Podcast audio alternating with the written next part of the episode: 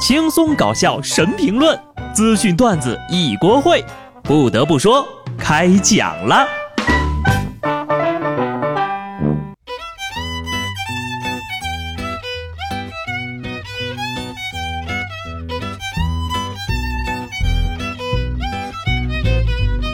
Hello，听众朋友们，大家好，这里是有趣的。不得不说，我是机智的小布。本来呢，这个星期的主要工作内容就是摸摸鱼等放假啊。但是，热爱工作的心不允许我这么做啊！当然了，谁又能料到节前的主持工作是一茬接一茬呢？没办法，只能硬着头皮冲上前线了。不得不说呀，我最近实在是太不想工作了，整个人都开心不起来。我觉得我的人生遇到了坎坷，而这些坎儿大都来自于专家语录。韩国首尔国立大学医院的一项研究显示啊。太瘦的人容易不开心，患抑郁症的风险也高。而丹麦胡奥斯大学的研究团队则发研究表明，脂肪过多会增加抑郁的风险。太瘦会抑郁，太胖也会抑郁。我懂了，这专家的意思呀，就是让我们当一个精壮的胖子。根据我近三十年来的经验来说呀，我觉得韩国那个专家肯定就是个胖子，他实在减不了肥了，所以编了个理由。欺骗大家。有人总说呀，自己连喝水都会长肉，但是他们却忘了，喝水之前自己还吃了火锅、红烧肉、水煮肉片、糖醋里脊、锅包肉。这种人呢，不是易胖体质，他们是健忘体质。不过呢，吃还是要多吃一点的，吃饱了少犯错。邓迪大学研究人员发现呢，人在饥饿的时候更偏好短期收益。饥饿时做的决定可能会被营销人员利用，牺牲更美好的未来。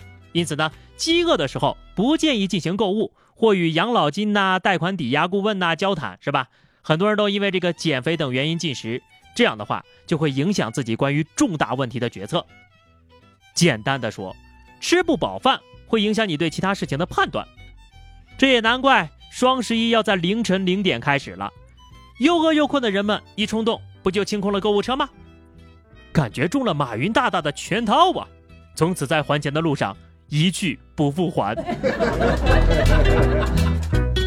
所以，我们这边就推崇这个饭桌文化，就是在饭桌上谈事儿。因为正确的决定呢，都是吃饱了撑的时候才做的。不得不说，有些人就是吃的太饱了。前不久呢，珠海一辆粉色的保时捷不打双闪违规停在路边，交警上前巡查，发现有一姑娘啊正在车里哭呢。而眼前的这辆保时捷本来是白色的，年检的也已经过期两个月了。这女的就表示呀，自己心情不好，便把车停在马路边，边想边哭。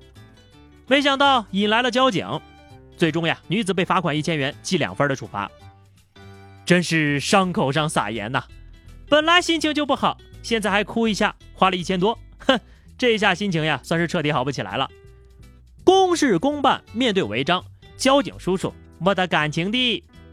劝各位一句啊，心情不好呢，你可以回到家里想怎么哭就怎么哭，千万别在大马路上想不开呀。还有这个车的年检是吧？到时间了，抓紧时间去办。一年一百多个纪念日都能记那么清楚，怎么年检的日子倒是记不住了呀？不得不说，一些没必要的钱呢，能省则省。现在这个钱呢，是真不好赚。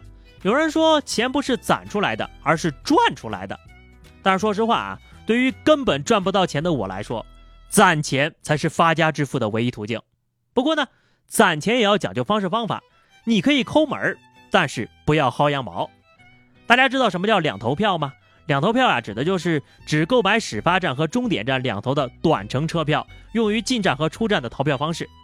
近日呢，有一男子买两头票坐高铁被查了，然而呢，他非说中间的四百四十九公里的路段没有坐高铁。而是朋友开飞机送的，大哥，你说你逃票也就算了，被抓住之后还要说谎，你说谎也就算了，还要侮辱人家乘警的智商，无中生有啊！你这么睿智的脑袋是怎么想出这种办法的？不过啊，你这个朋友呀，也不算什么真朋友，太不够意思了，自个儿家都趁飞机了，也不说把朋友送佛送到西天，劝你踹了他。跟奇异博士做朋友，一个传送门，哎，你就过去了。无中生有，随机应变。坐飞机的朋友呢，也请带上脑子，别再撒币了。四川西昌一乘客在飞机上呀，扔下三枚硬币。据警方了解啊，这位女乘客呢，二十三岁，是一位医科大学毕业，正准备考研的姑娘。她说呢，表姐的小孩在飞机上拉肚子，就想着老家呀有扔硬币避灾祈福的说法，并不知道这是一种违法的行为。来来来，都跟我画一下重点啊！表姐的小孩拉肚子，你呢，一个医科大学的学生，竟然想着靠扔硬币来祈福，请问你学医考研的意义在哪儿？治拉肚子能靠扔硬币的话，那我们以后还上医院干嘛呀？在家扔硬币就可以长命百岁了呀！真的啊，飞机上放个祈福箱吧，啊，里边再养俩乌龟，寓意长寿。这样的话呢，他们就有地方扔硬币了，飞机也安全了，还能创收。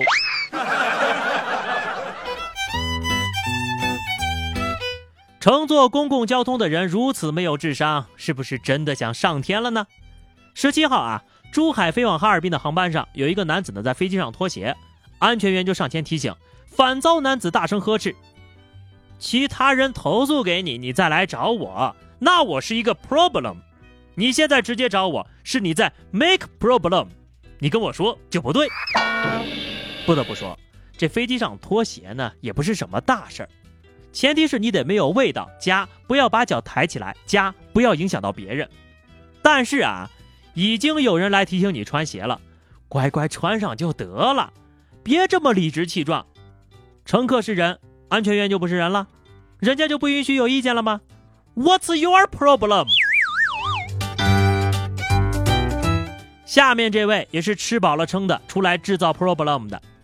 前不久呀，永康一男子因为工作太无聊，竟然用说唱的方式辱骂警察，还发挑战书说：“给你三天时间抓我。”然后。他当天就被依法刑拘了。